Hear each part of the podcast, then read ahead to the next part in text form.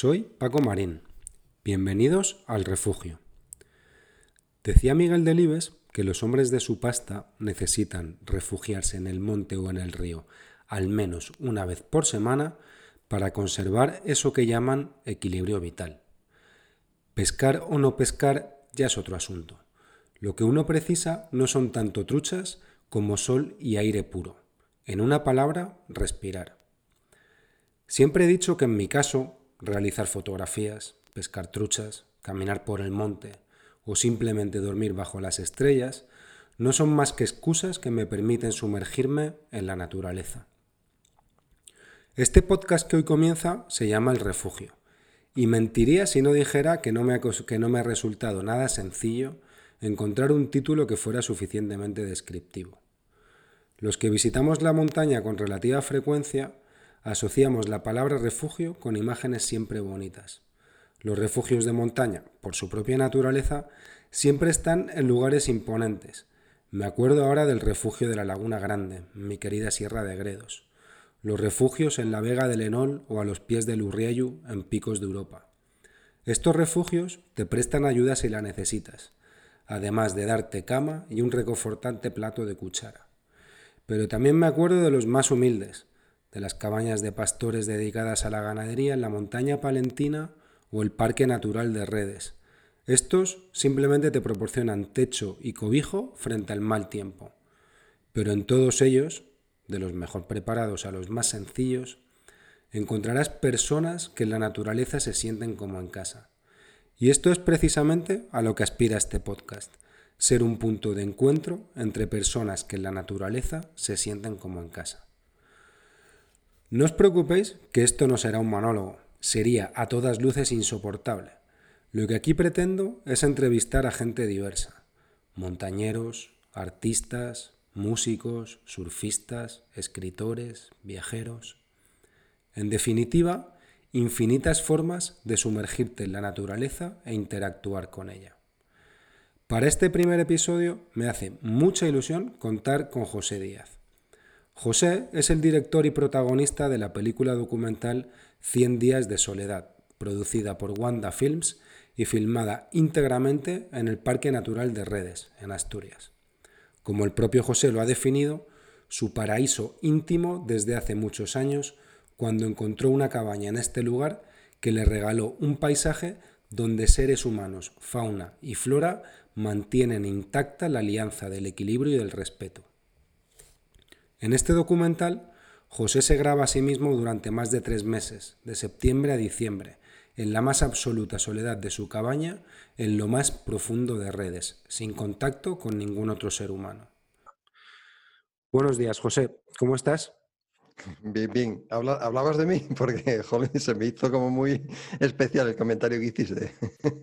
Hablaba de ti, hablaba de ti, José.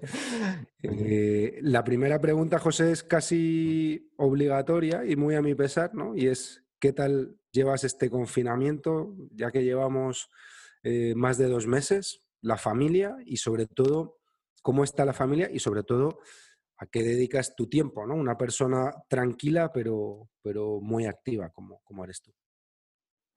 Bueno, el confinamiento, salvo la desgracia que hay por alrededor, es, bueno, estoy con mi familia, en mi casa de Muros de Nalón, un sitio muy tranquilo, y con todo el tiempo del mundo para leer, escribir, hacer ejercicio, hacer muchas cosas que no tienes tiempo habitualmente. Con lo que, bueno, te mentiría si te digo que estoy mal. Pero claro, cada, cada vez que le doy vueltas a, a la situación que está pasando el mundo, se te viene todo encima. Entonces, bueno, es, es, muy difícil pasarlo bien teniendo alrededor la desgracia que tienes.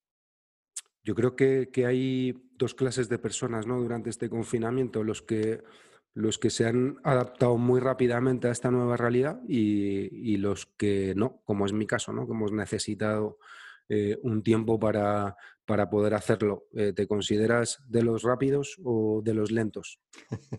no, yo estoy más en, tu lado. Yo tardé, tardé también. Los primeros días tenía momentos muy buenos, pero al lado de los momentos buenos venían momentos críticos. Empezabas a pensar hacia dónde íbamos, qué salida tenías que era complicada.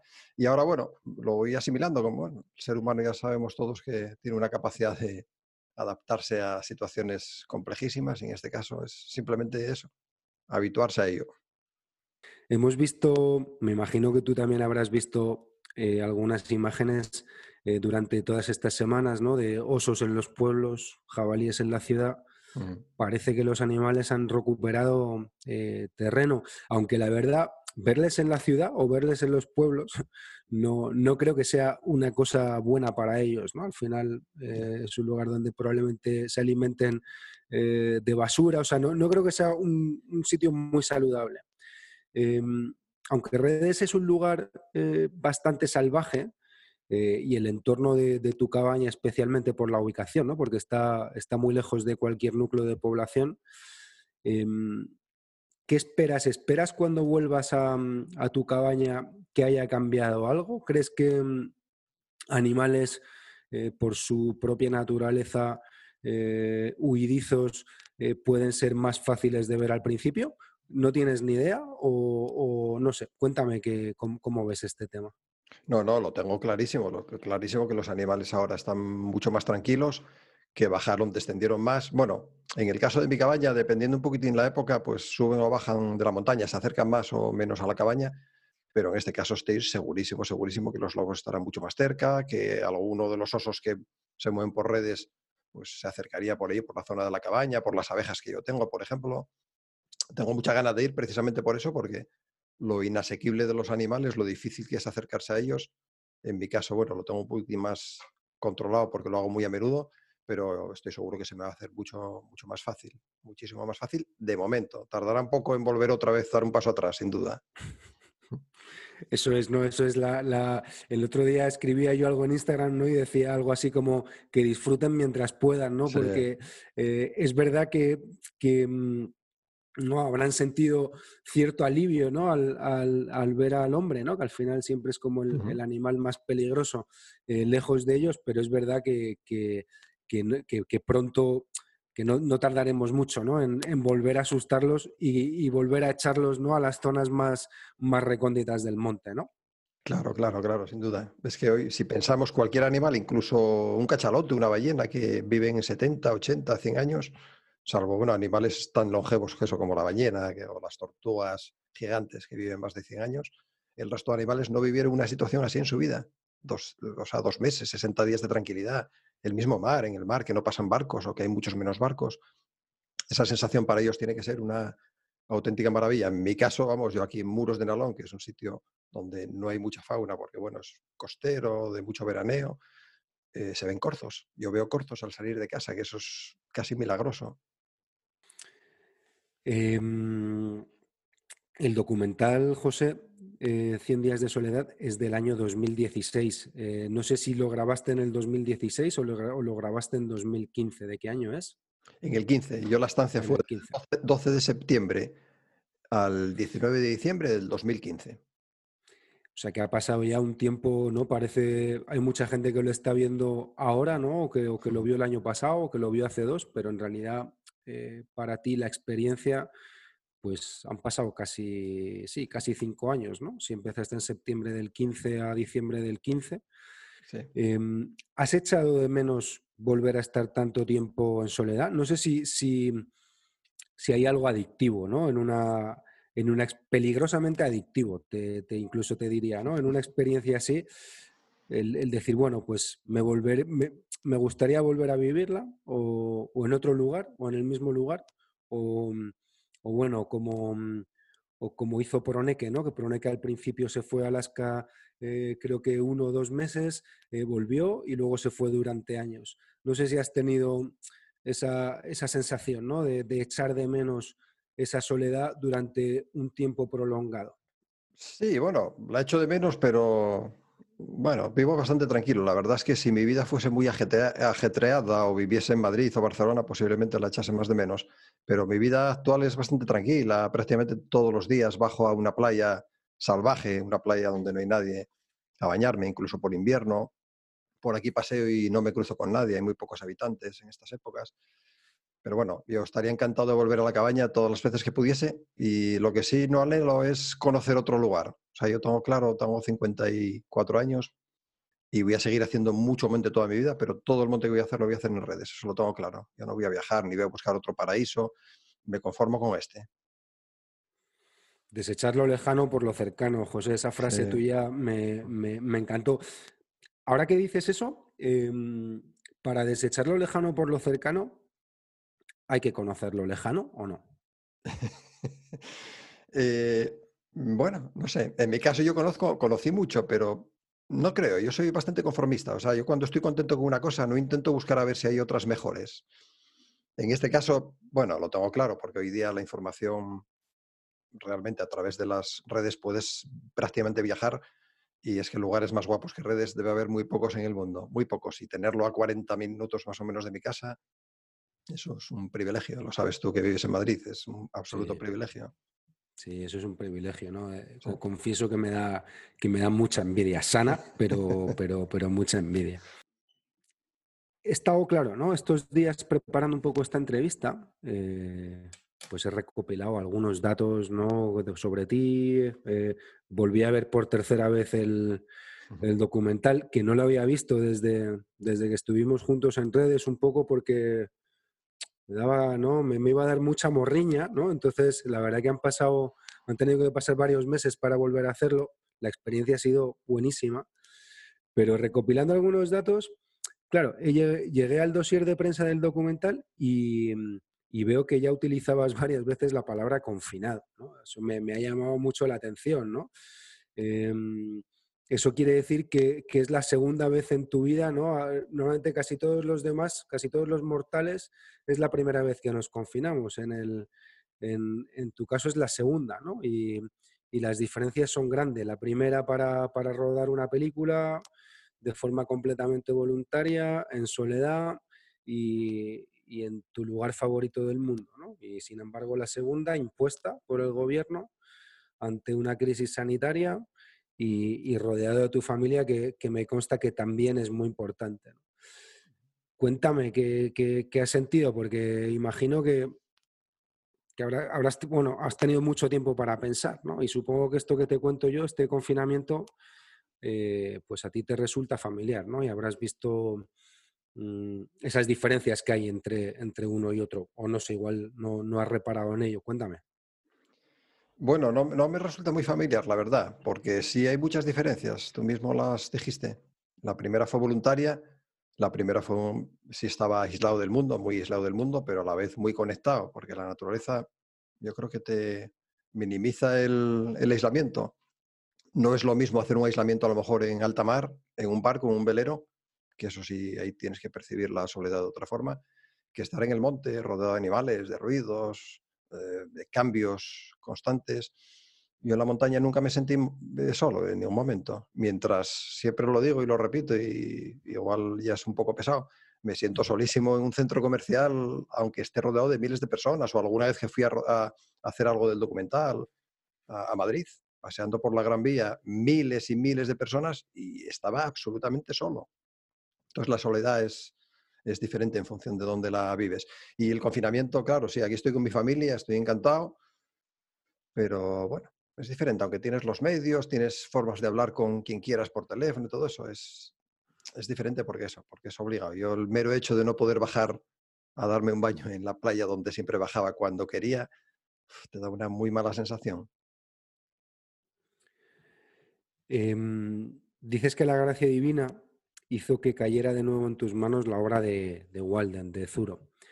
De hecho, en el documental citas textualmente una frase que a mí me gusta mucho, que dice, fui a los bosques porque quería vivir deliberadamente, enfrentar solo los hechos esenciales de la vida y ver qué era lo que tenía que enseñarme. No fuese que cuando estuviera por morir descubriera que no había vivido. En realidad, esta frase ¿no? famosa de, Walden eh, daría para, hablar durante horas. Eh, pero sí que me gustaría que me contaras ¿no? cómo, cómo, de importante ha sido para ti Walden, ¿no? en concreto esta, esta obra de Zuro, y, mm, y, cómo, cómo, hablas de, que volvió a caer eh, en tus manos por gracia divina. Entiendo que lo habías leído mucho antes y que volvió a caer casi por, por casualidad. Entonces, cuéntame cómo, cómo te influyó, cómo te inspiró, cómo, cómo llegaste por primera vez a él. Cuéntame. Pues este libro yo creo que me lo recomendó, mm, bueno, me lo recomendó, no, me lo compré y me lo regaló mi cuñado hace 15 años, puede ser. Sí, recuerdo que estaba yo recién operado de la espalda, me operé de una hernia discal y, y en ese impasse, mientras volvía otra vez a, a la vida normal, pues me regaló este libro y lo leí, pero bueno, me costó leerlo. Es una lectura, bueno, un poco complicada para los, los que no leemos mucho. sí. Sí, muy profunda. no, no, es fácil, no, no, es denso, es denso. No lo es. Y si no estás preparado, no es el momento para leerlo. Por lo que yo lo leí, no le di mucha importancia. De hecho, guardo ese libro y lo tengo todo estropeado, mojado, se me mojó la playa, se me cayó, no, no lo cuidaba demasiado. Y unos años después, precisamente cuando surgió esta posibilidad de hacer el documental, eh, lo tenía encima de la mesita y lo llevaba leyendo, llevaba un año leyendo poco a poco. Ya lo entendía un poco mejor, pues a lo mejor repetía tres, cuatro veces el mismo capítulo para, y cada vez que lo leía descubría una cosa nueva. Y realmente es que si no llega a ser por el libro de Zoró, pues no hubiese hecho este, este documental, sin duda. Si es verdad que en la última lectura que hice, que creo que es la quinta o la sexta que hice, previo a la lectura, leí la biografía de, de Zoró, que hay una biografía fantástica escrita suya, y cuando lees su vida entiendes muchísimo mejor su libro. Es curioso, ¿no? Cómo, mm, hay determinados libros, determinadas lecturas que, como tú bien dices, ¿no? Hay que leerlas en el momento adecuado, ¿no? O como, o como un mismo libro, eh, a mí me ha pasado ahora, ¿no? De hecho, libros eh, de los que tienes recuerdos maravillosos, pero yo tengo muy mala memoria, entonces eh, prácticamente me olvido de ellos. O sea, me, queda el, buen recuerdo, el buen sabor de boca, pero, pero no sé muy bien explicar de qué iban, ¿no? Con, detalles como esas personas, ¿no? Que te citan 15 años después, te citan párrafos enteros. Eh, y es verdad que, claro, ¿no? Lo que leíste con 15 años, eh, lo lees ahora con 30 o con 35 o con, o con 50, ¿no? Y, mm, y, cambia mucho la capacidad de, de, de entenderlos y ya no solo de entenderlos, ¿no? sino de fijarte, que en fijarte en cosas que igual la primera vez que lo hiciste pasaron para ti desapercibidas y en otro momento vital, quizá más maduro, eh, eh, sí que cobran una importancia que, antes no tenían. ¿no? Sí, sí, sí. No, solo en el tiempo cambia la lectura, ¿eh? o sea, cambia por muchas circunstancias, por el lugar donde lo leas. Yo no es lo mismo leer el libro en Madrid, en Oviedo, que leerlo en la cabaña o leerlo aquí sentado en un acantilado colgando los pies eh, hacia la playa. No es lo mismo leerlo en un momento que estás bajo que en un momento que estás eufórico. No es lo mismo. O sea, cambia tantísimo, tantísimo. Yo ese libro, insisto, estoy leyéndolo eso, a lo mejor ahora por quintas esta vez, y vuelvo a descubrir cosas nuevas, absolutamente nuevas. Y me pasa lo mismo que a ti.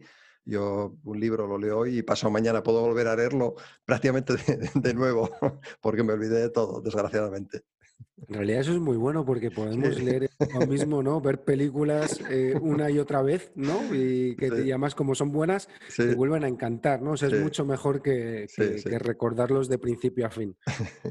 Em, citas otros dos referentes eh, que son el naturalista Richard Proneke y, el viajero Sylvain Tesson, em, ambos se retiraron del mundanal ruido. ¿no? En el caso de Proneke se fue a Alaska durante un montón de años. De hecho, he visto que hay una cabaña, que no sé si sería la cabaña en la que él vivió en su momento, que sigue llevando su nombre, en un lugar maravilloso, allí muy cerquita de un lago.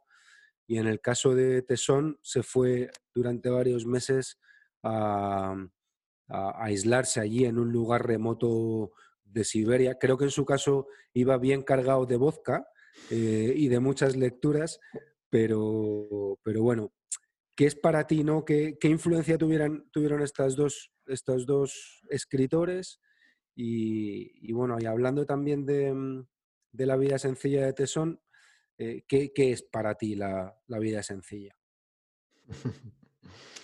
Eh, bueno, la vida sencilla es la vida sin más. La vida sin más. Eh, no depender de, muchas cosas externas a la propia vida. Bueno, la, vida sencilla es felicidad, además una felicidad mucho, o sea, muy diferente. Yo recuerdo muchos momentos felices en mi vida, pero en ningún momento recuerdo el primer coche bueno que compré, ni, ni el primer aparato de música espectacular, ni la ropa más chula y más cara que, tuve. Me recuerdo otro tipo de momentos. Quiere decir que yo creo que todos los momentos que asocias a, temas materiales eh, duran muy poco el tiempo. En mi caso, poquísimo. Eh, de esos dos escritores, especialmente Sylvain Tesson, eh, también coincidía que estaba, lo, tenía en la mesita en esa fecha en la que se gestó la idea esta de, del documental y me encantó. O sea, la experiencia suya fue más cercana que la de Zoró por, por el tiempo, porque es de hace bastante poco. Mm, bueno, no me gustó mucho porque yo soy anti-alcohol, no me gusta mucho el alcohol y simplemente el mero hecho de que, de que prácticamente lo que llevaba era alcohol, tabaco y poco más. Y bueno, era una persona que eso, todo, prácticamente todos los días hablaba de lo mismo, del vodka, del vodka. Pero mm, explicaba cosas de la naturaleza, no sé si leíste el libro, pero explicaba cosas de la naturaleza de una forma tan maravillosa. O sea, tiene, yo tengo, siempre cuando acabo un libro, lo subrayo mucho, lo, lo estropeo entero y luego paso prácticamente a un resumen y lo guardo en el ordenador. Y de este libro tengo resumido casi todo. O sea, es una auténtica maravilla. Tiene frases maravillosas, maravillosas. Escribe genial, es un tío genial escribiendo. O sea que se ve que el, que el vodka eh, por, lo menos, por lo menos fue inspirador, ¿no? Sí, sí, sí, sí, sí, sí, sin duda, sin duda. No, no, seguro que se inspiraba muchísimo. Eh, dices en el, en el, en el documental, eh, textualmente, en el bosque me siento plenamente acompañado, los árboles me hacen compañía, se mueven, conozco los movimientos de los animales, reconozco sus ruidos y sus olores. En la ciudad los sentidos están aletargados, sometidos al ruido y a, la, y a la contaminación. Una vez que el ser humano se relaciona con la naturaleza durante un tiempo prolongado, le cambia todo, las sensaciones, la forma de estar, el ritmo de su vida. Pienso mucho también en esta frase, ¿no? Digamos que hay varias frases tuyas que, a mí me, me llegaron eh, muy profundamente. Y claro, yo vivo, tú vives en muros de Nalón, ¿no? Con olor, con olor a mar y, y con, muchas, con muchas cosas que todavía recuerdan al, al, a esos olores más naturales, ¿no? Pero, pero claro, yo vivo en un pueblo a las afueras de Madrid, pero bueno, eh, muy, muy urbanizado, ¿no? Muy, muy urbanita. Eh, y claro, las ciudades es verdad que, mm, que no huelen a nada, ¿no? O no huelen a nada o, lo que es peor todavía, eh, huelen mal, ¿no? Em, en la naturaleza, claro, parece que el olfato como que se activa, ¿no? La humedad, las flores, el bosque, los animales. Hablabas en el documental de la Admizcle, ¿no? De los, de los ciervos, en, de los venados en la, en la berrea. Eh, ¿Cuáles son los olores que, más, que, más te llaman, que más te llaman la atención cuando estás en el monte? Bueno, prácticamente todos, pero yo mismo me asusto. Claro, yo voy, bueno, voy para mayor, soy mayor, pero voy para más mayor todavía. Y yo creo que es el momento en la vida en el que los sentidos van a menos. Vas perdiendo la vista, que bueno, cuando empiezas a alargar los brazos para leer, ya señal de que empieza la presbicia. Pero bueno, yo aún así sigo leyendo sin gafas, sigo yendo al monte y la gente que va conmigo mm, alucina cuando les digo, mira, un ciervo. Y ellos no son capaces, incluso con prismáticos, de localizarlo. Entonces, todos los sentidos agudizan, especialmente el del olfato. Mm, me encanta el olor a tormenta. Por ejemplo, huelo las tormentas. No sé si es por el olfato o por la carga eléctrica que se produce. Hay algún cambio que, que lo siento, lo siento que va a haber una tormenta. Huelo perfectamente los pasos de jabalí cuando voy caminando a lo mejor. No es la primera vez que empiezo a, oler intensamente a jabalí y al poco salta un jabalí de, un mato que está eh, echado. en la berrea de los ciervos huelo perfectamente donde marcan. Ellos, aparte de, rozar con los cuernos y, impregnar las ramas de admilcle, pues la misma orina lleva un olor especial muy intenso y lo huelo con toda precisión. O sea, me sorprende muchísimo. Pero bueno, que es, es un ejercicio. Al final es como todo. No es que sean músculos, pero es como los mismos músculos. Si los mueves, los, los activas y activándolos, pues funciona mucho mejor. En mi caso, todos los sentidos, todos los sentidos eh, fueron a más, pero a muchísimo más y en la peor época de mi vida, en la que supuestamente tenían que ir a menos. Em, creo que las sensaciones cambian radicalmente cuando uno se sumerge en la naturaleza acompañado o en soledad. ¿no? Eh, yo es verdad que no, nunca he tenido una experiencia tan prolongada como, como, como, la, como la tuya, ¿no? como las tuyas, pero sí que he tenido la suerte de experimentar la naturaleza también en soledad y creo que tiene algo adictivo. ¿no? Eh, la verdad que yo lo probé no hace tanto tiempo, igual hace 6, 7 años, y no sé, la sensación de inmersión, ¿no? de, sentirte parte, de, volver a las raíces, como que está mucho más presente. Em, es precioso ir a la naturaleza eh, y compartirlo con alguien, ¿no? Pero es verdad que yo encuentro especialmente encantador eh, el hecho de, ir solo. ¿Qué encuentra uno en soledad eh, que no encuentra acompañado en la naturaleza? Eh, bueno, en cuanto a animales, eh, la diferencia es tremenda, claro. De ir uno solo a ir dos o a ir tres, cada vez se hace más complicado. Cuanto más mm, gente te acompañe, más olores, más difíciles controlar los movimientos. Tú puedes ir muy pendiente de un animal y cuando lo ves te paras, pero quien va detrás de ti, si no lo vio, sigue dando el siguiente paso y, se estropea el acercamiento. En mi caso, todo, todo, incluso, no sé, la sensación, los mismos árboles de estar solo a estar acompañado, yo creo que cambian también, todo cambia. no sé, te fijas mucho más en las cosas. Claro, yo, creo que es un poco, al final, son los sentidos, ¿no? y, la, la, concentración, ¿no? al final, claro, claro, Cuando uno, cuando uno va acompañado, a veces habla, a veces no, pero oye también los pasos del de al lado, ¿no? Claro. Eh, o igual habla el de al lado. Sin embargo, cuando, cuando uno va solo, es como que todos sus sentidos por eso, de ahí esa inmersión, ¿no? De, no, no, yo ya veo hasta el insecto más pequeño, escucho a la mariposa que va por al lado, ¿no? Y, de ahí que la sensación sea como mucho más, mucho más intensa, ¿no? A la hora de, sumergirte, ¿no? es como que dejas de ser un visitante eh, para convertirte casi en, parte del medio, ¿no? Efectivamente, efectivamente, esa es la diferencia. Si cuando vas solo mm, te concentras muchísimo más, o sea, no despistas, no tienes que estar pendiente de compartir eh, eh, palabras con nadie, ni pendiente de lo que hace cada uno. Y bueno, en el caso mío, que me especialicé o me gusta mucho el tema de la fotografía de, eh, naturaleza, sabes eso, que hay que tener muchísima paciencia, hay que hacer, bueno, muchas esperas. Yo no soy muy amante de las esperas, me gusta más coger los animales en movimiento, pero, pero bueno, a veces haces alguna espera, te acercas con mucho sigilo, cuando estás ya relativamente cerca de una zona donde tú crees que vas a encontrar un animal, ese acercamiento pues a lo mejor dura un par de horas y ese caminar tan, tan, tan lento, pendiente solo de pisar piedras y no pisar una hoja para no hacer ruido, te hace fijarte absolutamente en todo, en todo, ser consciente. O sea, el, el aquí y ahora. Eh, está tan de moda ahora el mindfulness, que es eso, el ser consciente de lo que estás haciendo en el momento.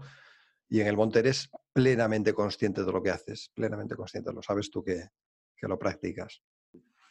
Al comienzo del documental eh, te despides de tu familia y, les dices, no, la verdad es que me llamó, me llamó mucho la atención cuando lo volví a ver hace, cuando lo volví a, ver ayer, antes de ayer.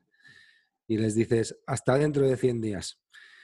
Eh, imagino que desde el punto de vista emocional, la primera noche en la cabaña sería intensa, ¿no? Una vez que, la experiencia por fin comienza, ¿no? Cuéntame esas primeras horas, ilusiones, miedos, inseguridades. Cuéntame cómo fueron. Mira, esas imágenes que salen en el documental, que son de las únicas que no estoy yo muy contento, que fue la despedida, porque mm, así como lo comento, cuando empieza el documental, solo la, la despedida y, y la llegada, el encuentro con mi, el reencuentro con mi familia, lo filmaron otras personas, no fui yo. Entonces, cuando te está filmando alguien, no eres natural y, se me ve poco natural esa despedida. Incluso en, la despedida no estaba mi tercer hijo, que sabes que es futbolista y, estaba a sus labores. Y me quedé con mal rollo con esas imágenes. La despedida real fue poco después. Eh, ya se marcharon, se marchó el cámara. Esta despedida no se hizo, bueno, se hizo en una zona relativamente cerca de la cabaña, pero no era la zona de la cabaña. Entonces ya se marcharon todos, quedó mi familia, bajé con ellos hacia el pueblo y, se nos hizo de noche y la despedida fue, bueno, como medio camino más o menos de, del pueblo. Eh, y ahí sí fui consciente de que me quedaba solo. Ahí la despedida, no sé si dije lo mismo hasta dentro de 100 días, pero sí fui consciente de que me, me quedaba solo. Y cuando marcharon, la sensación fue una sensación rarísima, extraña. Yo llevaba un frontal que ni siquiera me di cuenta que, que no lo había encendido y subí caminando a la cabaña. Era más una, eh, yo creo que no había luna, no sabía nada de nada. No, no sé ni, ni, cómo llegué sin tropezar y todo el trayecto fui llorando. O sea, una cosa más a mí me cuesta llorar, no, no lloro a menudo, incluso en situaciones así duras. Y fui súper consciente, claro. Estábamos en verano todavía, además teníamos muy buen tiempo y yo sabía que hasta las Navidades, casi Nochebuena, no los iba a volver a ver. Y fue tremendo. Mm, se me pasó bastante rápido, sí es verdad que eso, el primer día, día y medio, hasta que me hice con, con el material y empecé a grabar, eh, lo pasé bastante mal. Pero luego, claro, empecé ya a pensar en, todo lo que se me venía encima. Pues tenía cinco, creo que eran seis cámaras. Eh, cada cámara tendría tres, cuatro baterías. Simplemente el organizarme para cargar las baterías, el eh, estudiar un poquitín de dónde es este cable, dónde es este otro, organizarlo y todo eso, me llevó tantísimo tiempo que no fui ya consciente de que estaba solo. Y a partir de ahí fue todo coser y cantar en ese sentido.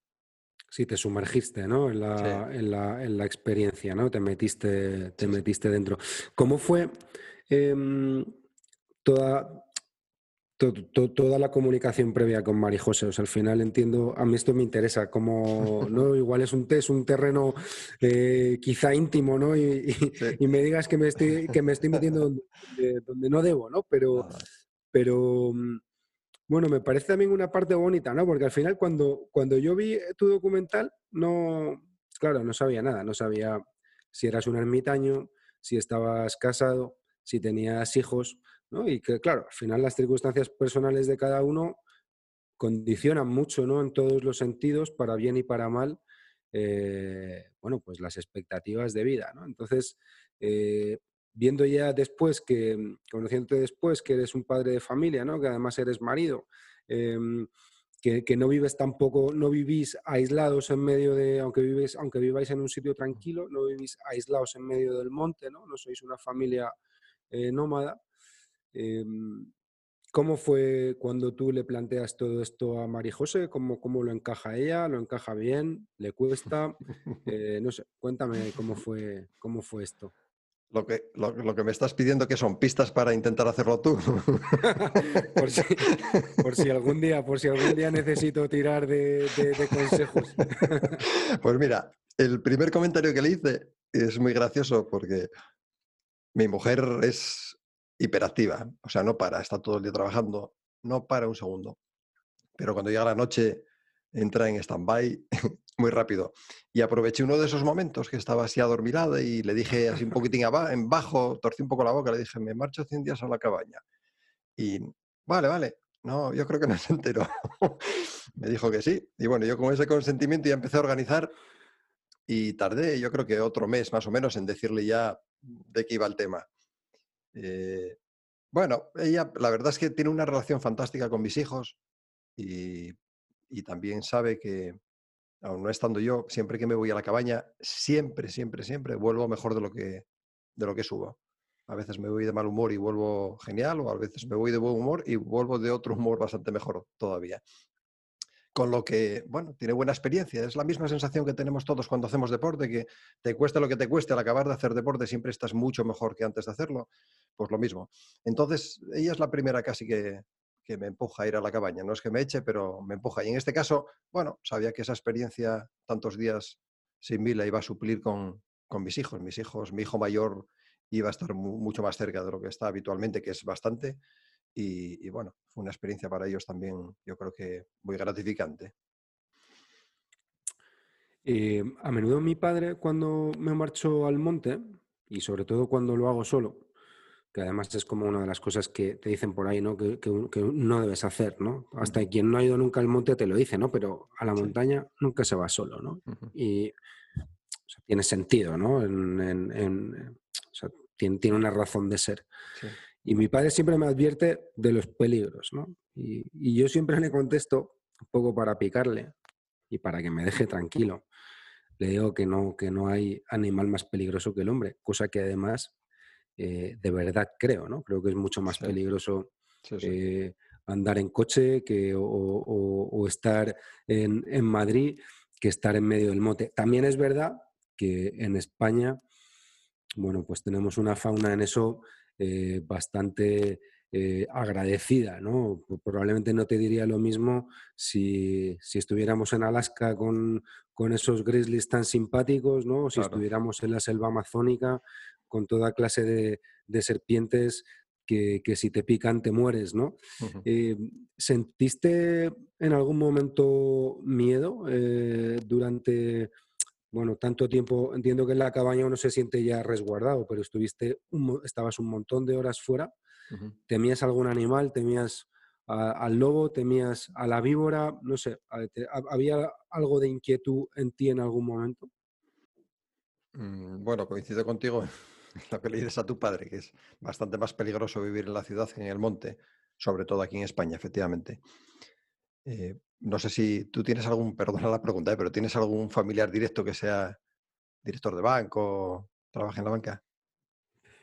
No, en realidad en mi familia a todos les encanta el derecho, pero las finanzas, eh, bueno, sí, sí tengo, sí, sí, sí, sí que tengo, sí que tengo, sí que tengo un, cuñado por ahí, sí que tengo. Bueno, entonces igual meto la pata, pero por ejemplo a mí me da mucho más miedo ir a pedir un préstamo. Yo cada vez que voy al banco, que voy muy pocas veces, igual fui tres veces en mi vida, me tiemblan las piernas. O sea, me da mucho más miedo que ver un lobo, pero muchísimo más. un lobo sabes por dónde te va a salir, pero el director de un banco no. Bueno, lo que pasa con la gente, que eso, que, los, comportamientos de los animales, los que leemos y sabemos un poquito del tema, eh, tenemos claro que no, no te van a atacar salvo que tú los, les hagas algo a ellos. En este caso, bueno, en redes, peligroso, hombre, peligroso. Tenemos la víbora europea, que además hay muchas. Pero bueno, no pienso mucho en ello. Siempre suelo llevar en la mochila, casi siempre, urbasón, por si un día me picase en un sitio y no tengo forma de, tener ayuda rápida, pues para evitar que la inflamación a lo mejor me ahogue. Pero es que eh, si piensas prácticamente todo lo que hacemos en la vida, todo tiene, entraña algún peligro caso, eso, lo que dices tú, cruzar una calle en Oviedo, en Oviedo, pues, que no hay mucho tráfico, pero bueno, en Madrid, una calle, aunque esté el paso de peatones, aunque está abierto, ¿quién te quita que venga una persona, le fallen los frenos, no te vea, se despiste, te caiga una teja, un alero? Entonces, bueno, yo los riesgos que tengo en el monte son mínimos, no los pienso y siempre digo lo mismo, que me pase lo que me pasa en el monte, si me pasa algo tan grave como para no poder arrastrarme dos, tres, cuatro horas para llegar hasta el pueblo, casi es mejor quedarme allí directamente. Entonces. Otra de las cosas que quería hablar contigo, mm, que, me, que, me, llamó la atención de nuestros días allí, yo me imaginaba que, eh, bueno, que, ibas a ser un buen, conocedor, un buen conocedor de, la fauna y de la flora del parque, eh, pero claro, me sorprendió mucho el vínculo que tenías con la gente de redes, ¿no? Al final uno puede ser un amante de la naturaleza y precisamente no a veces como que el amante de la naturaleza no quiere saber nada de las personas. y, me llamó la atención muy gratamente, eh, bueno, pues el, vínculo tan bonito que tienes con la gente de, Caleao, eh, nuestra visita tanto a la llegada como eh, a nuestro regreso a a Enedina ya, ya sin Pepín y también nuestro encuentro fortuito con, con Antonio, que, que, fue el que, nos, el que nos prestó su cabaña. Entonces, cuéntame ese vínculo. Al final tú no, no eres de red, no eres de Caleao. Eh, ¿cómo, cómo, cómo, cómo, empieza y, y, cómo de importante es para ti? Bueno, yo cuando compré la cabaña en Caleao, eh, sabía, bueno, eso es norma general que hoy es cuando compras una propiedad en, una zona, pues lo primero que tienes que hacer es darte a conocer, conocer a la gente y bueno, y que ellos te conozcan para que, sepan qué tipo de vecino van a tener. Y en este caso, bueno, fue lo, que pasa siempre en estos pueblos. Llega una persona nueva con la ilusión de arreglar una cabaña, eh, luego todos reconocen con el tiempo que pues habían pensado que, que iba a ser otra persona más de esas que compra una cabaña y antes de arreglarla se cansa de ella. Y en mi caso, bueno, la arreglé. Eh, la misma persona que me la vendió me la vendió con muchísima pena porque era una cabaña de su familia desde hacía muchos años. Incluso la, dueña tenía un hijo eh, que le hubiese gustado quedarse con ella, pero bueno, vivía en Argentina. Y esta persona me la vendió con mucha pena, pero años después, al ver que la utilizaba y, que la vivía tanto y la disfrutaba tanto, pues eh, me lo agradecía, cada día me lo agradecía más. Y la gente de Caleao eso, realmente es que si no conoces a la gente de, estos lugares y, además es un lugar tan especial y gente que pasó tanto y conoce tanto el monte, eh, tuvieron una vida dura y siempre me gustó mucho sentarme con la gente a charlar y bueno, en este caso hice una amistad muy, muy especial con Enedina, una persona de 93 años que tiene, bueno, una vida interesantísima de, experiencias sin haber salido del pueblo prácticamente nunca. Y bueno, para mí es casi el descubrimiento principal. Ya te lo comenté y, lo sabes bien, que, que, la mayor riqueza que tiene redes para mí es la, personal, la gente que desgraciadamente eh, tiene fecha de caducidad.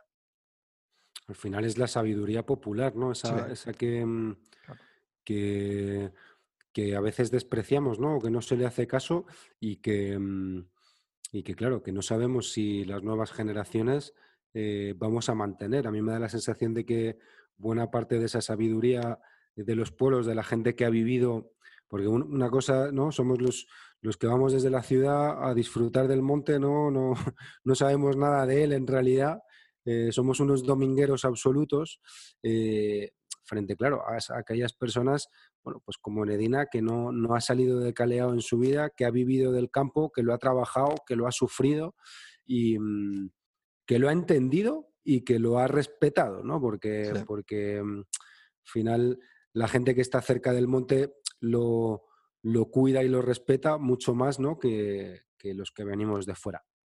Claro.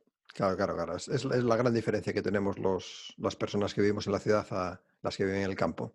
Los que vivimos en la ciudad vamos a disfrutar del campo y en muchos casos, bueno, la gente no se preocupa si deja un papel, si deja algo, porque finalmente es como si no fuese su casa.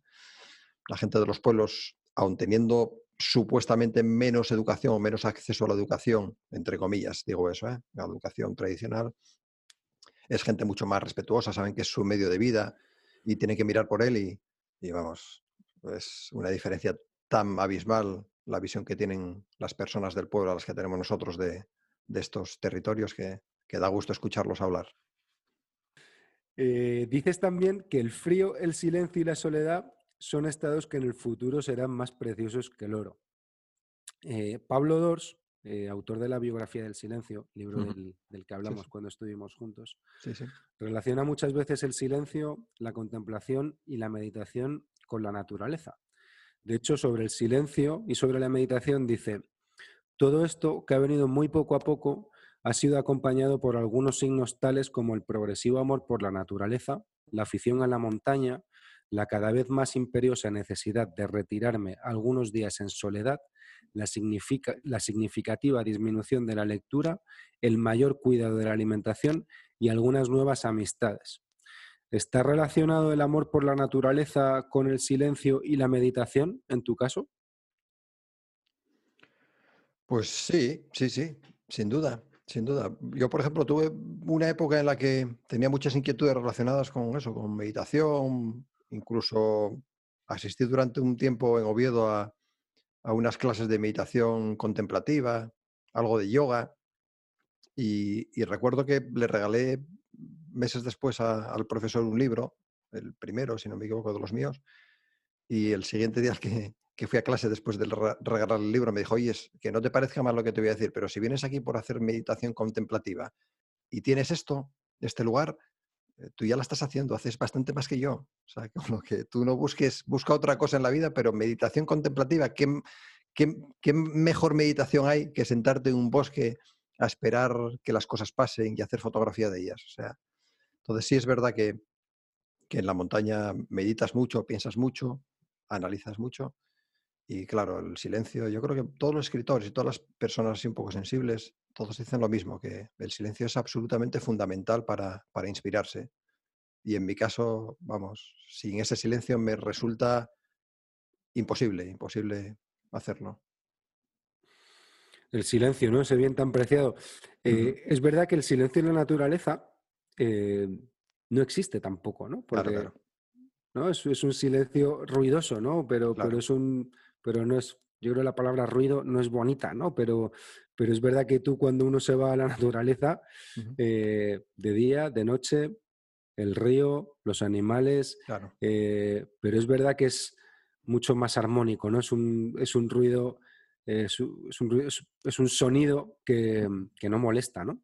Claro, claro, claro. Sí, sí, nosotros el silencio yo creo que lo asociamos más a, la ausencia de, comunicación de, otras personas o de elementos que no sean naturales, de los coches, todo eso, pero sí, el sonido de la naturaleza, a veces no eres consciente también, el mismo sonido, yo no sé, hay veces que estoy durmiendo, me acuesto con el Velux abierto y no soy consciente de que estoy escuchando al río hasta que cierro el velux cuando hace frío y cuando lo cierro digo, hostia, veía cómo sonaba el río. Son, yo creo que son sonidos que tenemos interiorizados y que no molestan en absoluto, al revés, te relajan, parece que te ayudan. Te dan paz. Sí, sí. Em, hace unas semanas, por recomendación tuya, vi el documental Home mm. de Jan Artus Bertrand y me impactó la capacidad destructiva del ser humano, ¿no? Y sobre todo en este, cuando, cuando te cuentan cómo se creó el mundo, ¿no? Que nosotros llegamos mucho después y, ves la capacidad de destrucción que hemos tenido en un siglo, ¿no? Un, mundo que tiene tantos cientos y cientos y cientos, miles y miles y miles de años, eh, la verdad que uno se asusta, ¿no? Y es como que el documental, al menos en mi caso, le pone nombre a sensaciones que uno ya, no ya tenía, pero no sabía muy bien expresar. Em, yo sé que tú eres muy crítico ¿no? con, la capacidad destructiva del hombre, pero, pero ¿hay, ¿hay lugar para la esperanza o, o, no hay marcha atrás? ¿no? Al final hemos llegado a un grado de deterioro, de, deterioro irrecuperable o, crees que las cosas pueden cambiar? Eh, bueno, yo, yo, soy especialmente pesimista. Eh, no sé, a veces me, me tranquiliza escuchar a gente que dice que ser pesimista es ser optimista, pero estar informado. Eh, en mi caso soy especialmente pesimista porque leo mucho sobre esos temas. Ahora estoy leyendo otro libro, pero muchísimo más duro que el mensaje que, transmite Home. Y no, no, o sea, si seguimos como estamos actuando ahora, es irreversible, irreversible. O sea, al final del ser humano es seguro desde mi punto de vista, si seguimos así, claro, ahora mismo en el libro que estoy leyendo analiza uno por uno los minerales presentes en la Tierra y están casi todos agotados. O sea, en lo que queda de siglo se va a agotar todo, todo, hasta el hierro, el diamante, la plata, el azufre, el sol, bueno, una cantidad de metales que son absoluta helio, por ejemplo, que es imprescindible para los imanes con los que se hacen luego las resonancias magnéticas y el hierro, por ejemplo, los coches ya no van a poder ser de hierro porque el hierro se acaba, se acaba. Estamos acabando con todo. El ciclo del agua, el agua está absolutamente contaminado, aunque es un ciclo cerrado y en la Tierra siempre está eh, la misma cantidad de agua, pero no en los mismos sitios. Se quita de los polos, va a los mares, los mares suben, los mares se acidifican. Bueno, asusta, asusta informarse de cómo está el mundo ahora mismo. Cuanto más lees, más te asustas. Y yo creo que, que salvo que cambiemos, que yo espero que cambiemos, esto tiene muy mala solución, muy mala. Y perdona que sea tan pesimista. Em, al final tú, con, la, con el documental, eh, difundes la existencia del Parque Natural de Redes, ¿no?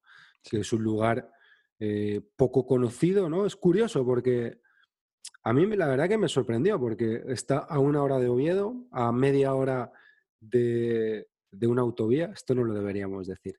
Em, cerquísima de Picos de Europa, que sin embargo Picos de Europa es un lugar súper conocido en toda España, con mucha tradición de montañeros, con, montañeros extranjeros. Pirredes se ha quedado ahí, ¿no? Eh, afortunadamente ajeno a la civilización, sin con pocos senderos marcados. Em, habrá y seguro que es así, porque cuando uno eh, de alguna manera tiene cierta exposición pública y tú la has tenido eh, con el documental, también como, con, tu negocio en la cabaña, también como guía. Eh, habrá quien te critique por ello, ¿no? Y, diga, eh, ¿qué haces hablando de redes, ¿no? el hecho de que hables de redes vas, vas a provocar que se lo carguen. No sé qué, piensas, qué piensas de esto.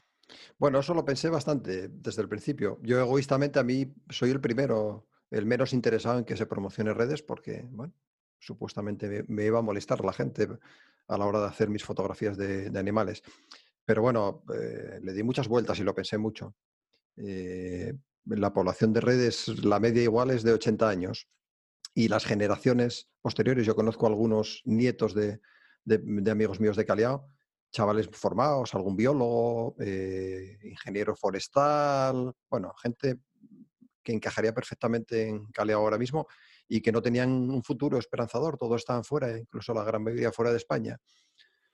Y yo pensé, oye, tengo que intentar hacer algo bueno por, por este pueblo lo hice, curiosamente, la, poca gente que me critique, porque bueno, realmente no me llegan muchas críticas, pero las que me llegan son de gente de fuera. La gente de Caliao está muy, pero que muy eh, contenta y, muy agradecida. Todos me lo agradecen profundamente, que hable también de Caliao, que gracias a la publicidad que haya hecho yo de, del parque, bueno, y algunas otras personas, pues hayamos conseguido que Caliao ahora tenga tres o cuatro hoteles, tranquilinos, pero tres o cuatro hoteles, que vaya más gente a visitarlo en mi caso, me influye bastante menos, ¿eh? porque a cuatro, cinco, seis horas de camino de Caleao ya no hay gente, por mucho que lo promociones, la gente sigue siendo muy, muy cómoda. Ya lo sabes tú que, cuanto más te alejas, bueno, tú no sé exactamente en qué época coincidió que viniste, no me acuerdo muy bien qué, qué época habías en venido. octubre.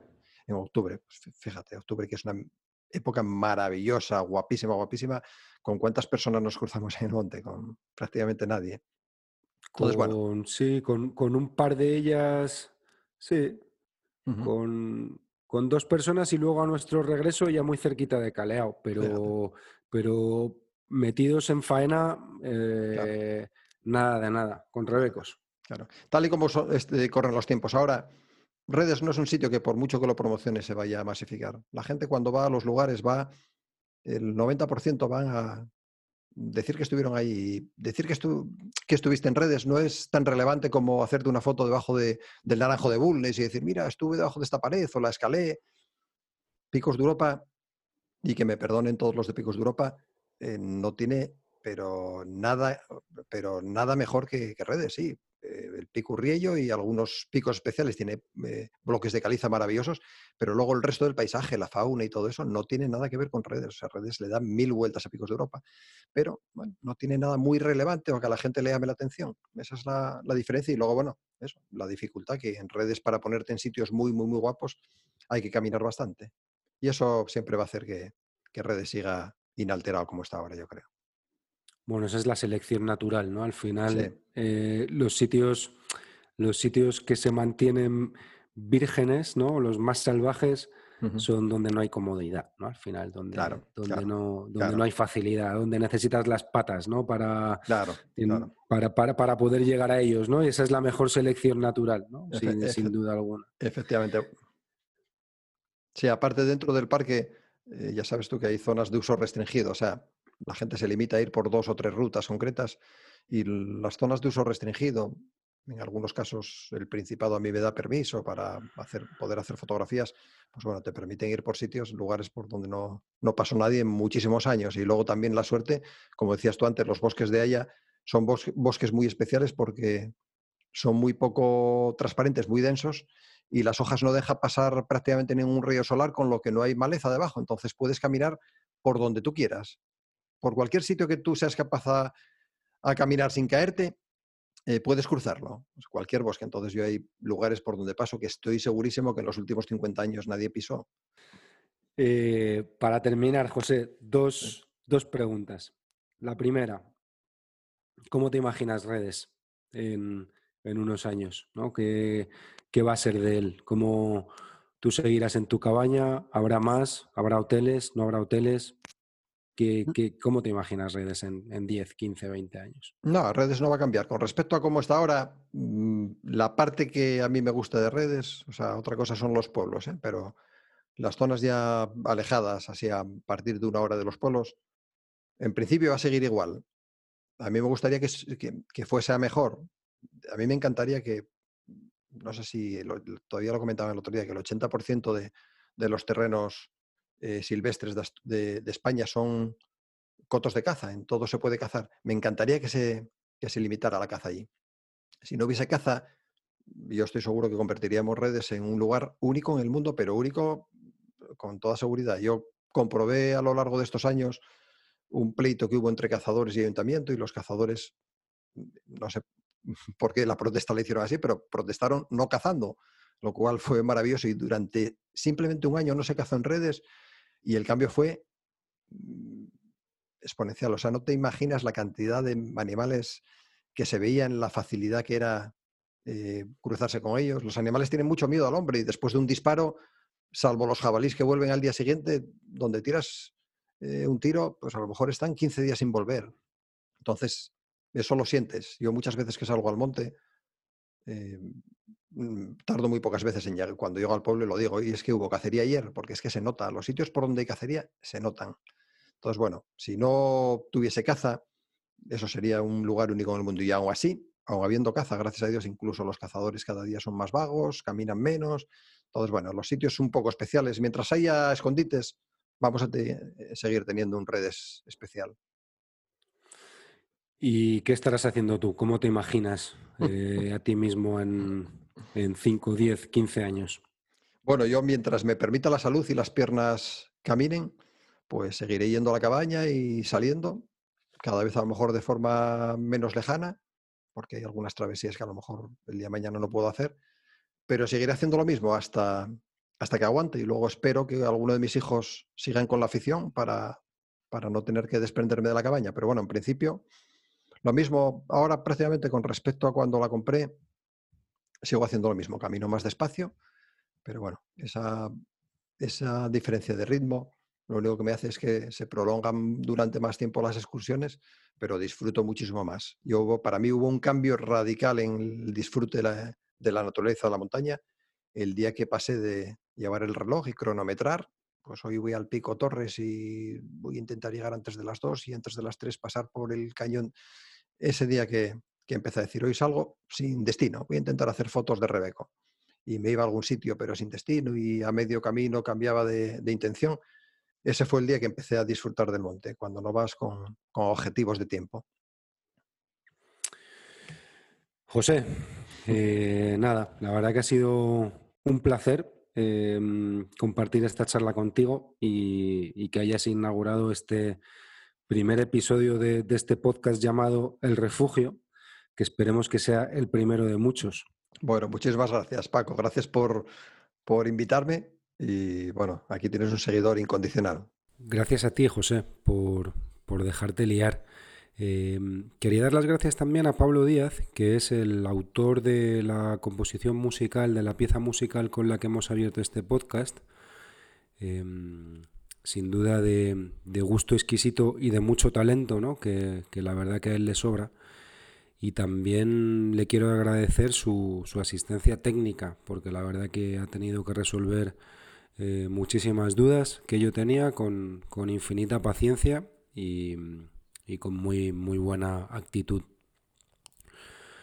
Quería agradecer también, me acuerdo especialmente hoy, de mi amigo Manuel Merich. Eh, gracias a él, él fue la primera persona que me propuso eh, la idea de realizar un podcast. Me dijo, tienes que hacerlo más pronto que tarde. Y bueno, aquí estoy yo y gracias, gracias a él. Eh, y por último, eh, me gustaría agradecer a todas las personas que estéis al otro lado. Eh, no sé si sois muchas, si sois pocas, si no hay nadie, esperemos que, no sea este último caso. Pero bueno, me conformo con que, con que una o dos personas se lo hayan pasado bien, igual, igual de bien que nosotros compartiendo este, este rato de charla. Eh, nada, os espero en el próximo episodio de, del refugio. Un abrazo y hasta pronto.